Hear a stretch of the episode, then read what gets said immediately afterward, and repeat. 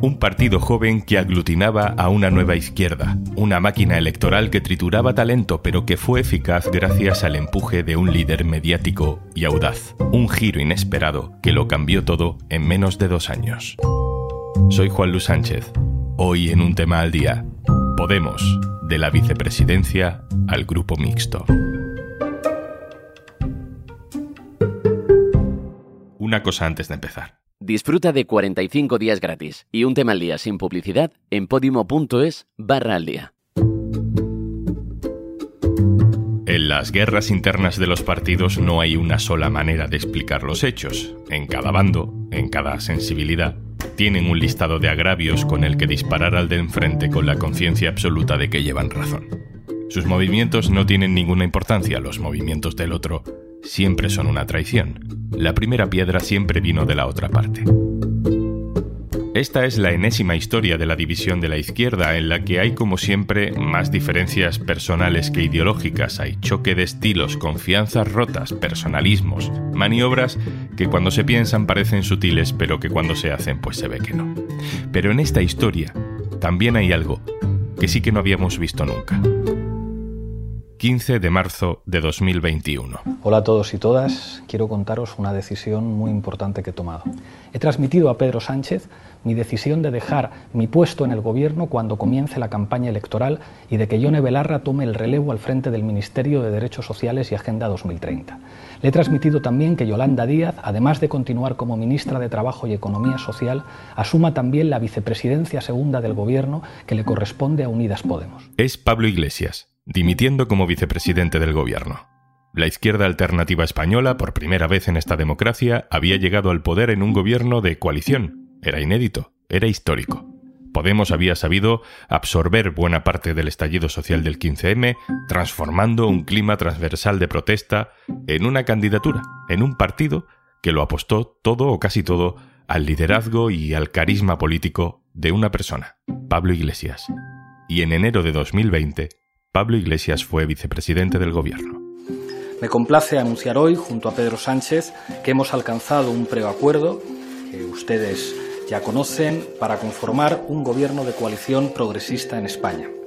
Un gobierno de coalición progresista que combine la experiencia del PSOE con la valentía de Unidas Podemos.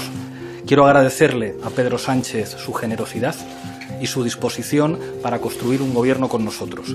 Es tiempo de dejar atrás cualquier reproche y trabajar codo con codo en la tarea histórica e ilusionante que tenemos por delante.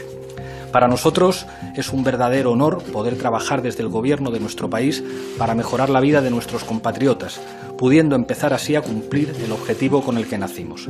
Pedro Sánchez sabe que podrá contar con toda nuestra lealtad y que vamos a dejar lo mejor de nosotros mismos en este gobierno. La dimisión de Iglesias solo un año y dos meses después de haber conseguido ese hito de la vicepresidencia, lo pone todo patas arriba de nuevo.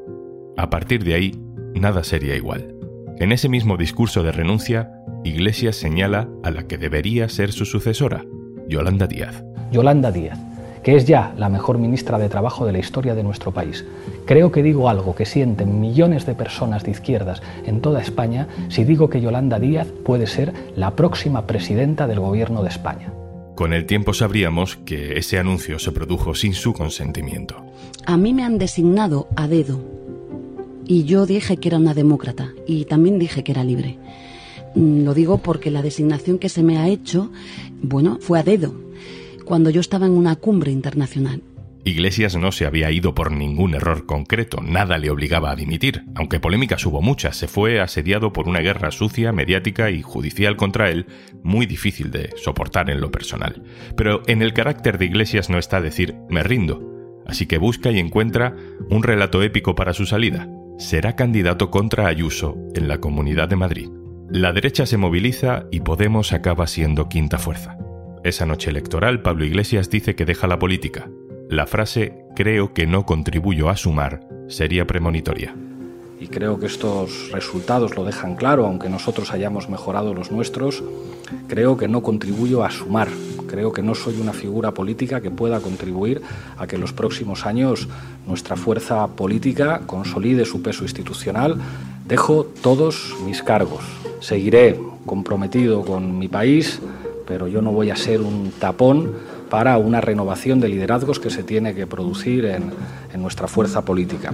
Creo que tenemos un gran equipo en el gobierno liderado por Yolanda Díaz. Pienso que Yolanda puede ser la próxima presidenta del gobierno.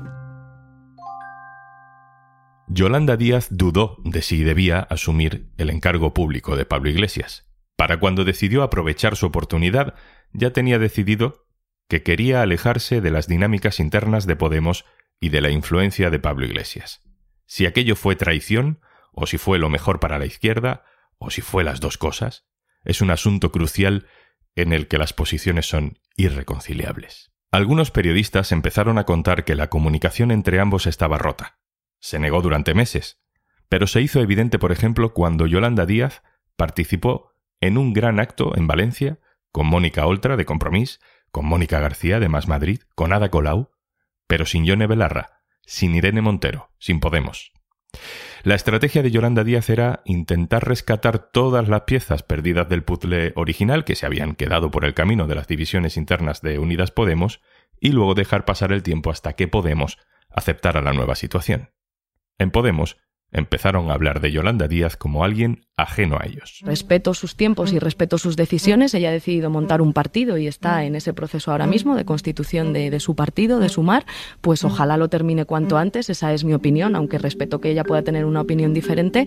Termine cuanto antes de montar su partido y decida ser la candidata de su partido y también de Podemos y podamos negociar una coalición entre Podemos y Sumar que nos permita presentarnos para gobernar con más fuerza. Porque al final... Yolanda Díaz es en aquel momento, según las encuestas, la líder política mejor valorada y lo es en base a una imagen de amabilidad, de gestión política al frente del Ministerio de Trabajo. No se quiere salir de esa línea, no quiere polémicas orgánicas, intenta no hablar del tema. Lo que les voy a contestar a ustedes es que estoy dejándome la piel por mi país y que sigo trabajando. Pero llega 2023 y Podemos sí que quiere hablar del tema porque sabe que si sus resultados de las elecciones municipales son malos, será más difícil imponer sus condiciones para las generales. En abril de 2023, Dos años después de que Pablo Iglesias la propusiera, Yolanda Díaz anunciaba su candidatura a la presidencia del gobierno. Hoy, humildemente, voy a dar un paso adelante. Hoy quiero ser la primera presidenta de nuestro país. En un acto sin Podemos y con mensaje incluido. Las mujeres no somos de nadie y yo mujer tampoco soy de nadie. Somos... Las relaciones son cada vez peores. Pablo Iglesias critica a Yolanda Díaz desde sus diferentes huecos en medios de comunicación. Los resultados electorales de Podemos en las municipales y autonómicas de mayo no son nada buenos. Y en ese momento, gasolina al fuego. He comunicado al jefe del Estado la decisión de convocar un Consejo de Ministros esta misma tarde para disolver las Cortes y proceder a la convocatoria de las elecciones generales en uso de la prerrogativa que la Constitución atribuye al presidente del Gobierno. El adelanto electoral lo precipita todo. No hay tiempo de hacer primarias. Los periodistas ya no tenemos que explicar en público lo que algunas fuentes del entorno de unos y otros nos dicen en privado. Se lo dicen todos ellos. Yolanda Díaz hace una enmienda a la totalidad a la praxis política de Podemos. Ella enmienda y dice que lo que hace Podemos es ruido y yo defiendo que lo único que ha hecho Podemos es exigir el cumplimiento del acuerdo programático al Partido Socialista y si La herida más visible de esta guerra llega con la exclusión de Irene Montero de las listas de Sumar para las elecciones generales. Yolanda Díaz prefiere arriesgarse a una enorme polémica y a la ruptura total con Podemos antes que abrirle la puerta a alguien que considera que con el tiempo intentará destruirla desde dentro.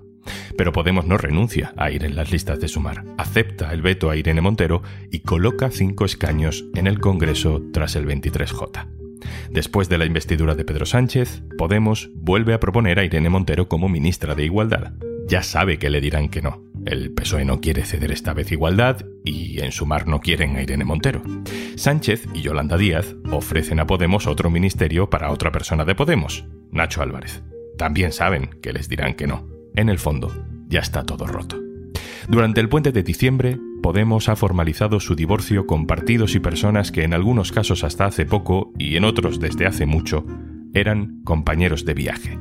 Y sus cinco escaños, menos de cuatro años después de llegar a la vicepresidencia del gobierno y dos años después de la dimisión de Iglesias, se van al grupo mixto. Alberto Ortiz, hola. Hola Juanlu, ¿qué tal? Alberto Ortiz es el compañero del diario.es que hace seguimiento diario de la actualidad de Podemos. Alberto, contigo quiero eh, dar una pincelada sobre el futuro, porque por mucho que el grupo mixto suene a desaparición para partidos estatales que acaban ahí, yo creo que en el caso de Podemos no va a ser así. ¿Cuál es el camino estratégico que hay detrás de este movimiento de Podemos traspasar al grupo mixto? Bueno, ellos han justificado este movimiento en que Sumar les había dejado prácticamente sin espacio ni capacidad política en el grupo parlamentario. La gota que colmó el vaso fue que no dejaron intervenir a Ione Belarra, denuncian ellos en el último pleno eh, en el que comparecía Álvarez y en el que el ministro de Exteriores, José Manuel Álvarez, y en el que ella quería hablar sobre Gaza para denunciar la situación allí. Eh, pero lo cierto es que más allá de este movimiento concreto, Podemos ya había aprobado hace eh, unas semanas una nueva hoja de ruta para desvincularse eh, políticamente de Sumar. En Podemos en privado señalan desde hace semanas ya que el objetivo a largo plazo es recuperar la hegemonía del espacio político que ahora digamos ostenta Sumar y eso pasa en el corto plazo, en el medio plazo, por marcar un camino separado en algunas elecciones, no se sabe todavía si gallegas o vascas, pero seguramente en las elecciones europeas para poder ir no en coalición con Sumar, sino en una candidatura encabezada por Podemos. Tiene pinta de que Irene Montero será cabeza de lista en las elecciones europeas, ¿no? Bueno, es una posibilidad bastante probable, pero que nadie confirma oficialmente dentro del partido. Podemos parece tener claro esa estrategia de que va a ir en solitario en esas elecciones, que no va a ir con Sumar, y parece razonable pensar que si ellos van en solitario, la cabeza de lista sea su número dos, Irene Montero. Esta decisión de irse al grupo mixto, ¿qué implica en términos puramente prácticos? Implica de entrada que el gobierno va a tener que negociar con cinco diputados más de los que tenía previsto. Estaba la posibilidad de que si seguían en sumar lo tuviesen que hacer también, pero ahora tienen eh, total libertad para desmarcarse de las medidas que consideren insuficientes que vengan del gobierno.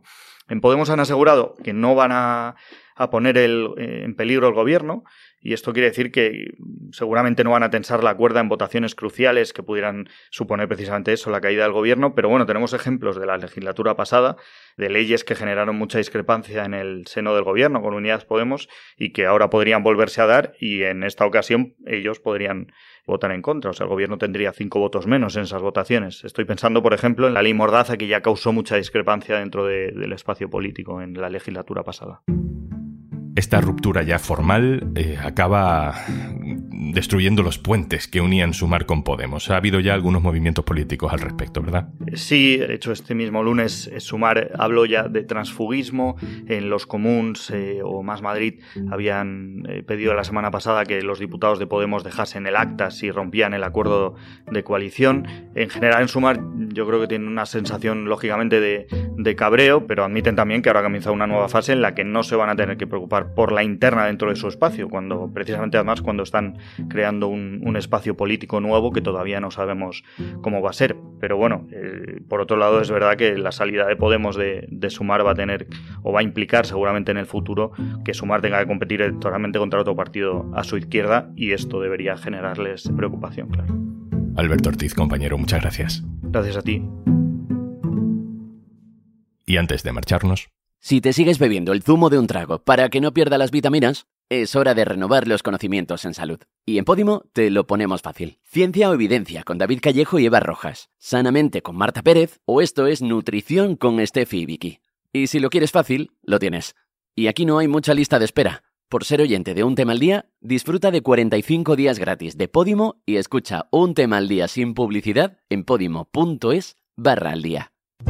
Esto es un tema al día, el podcast del diario.es. Si te gusta lo que hacemos, necesitamos tu apoyo. Hazte socio, hazte socia del diario.es en el diario.es barra socio. El podcast lo producen Carmen Ibáñez, Marcos García Santonja e Izaskun Pérez. El montaje es de Pedro Nogales. Yo soy Juan Luis Sánchez.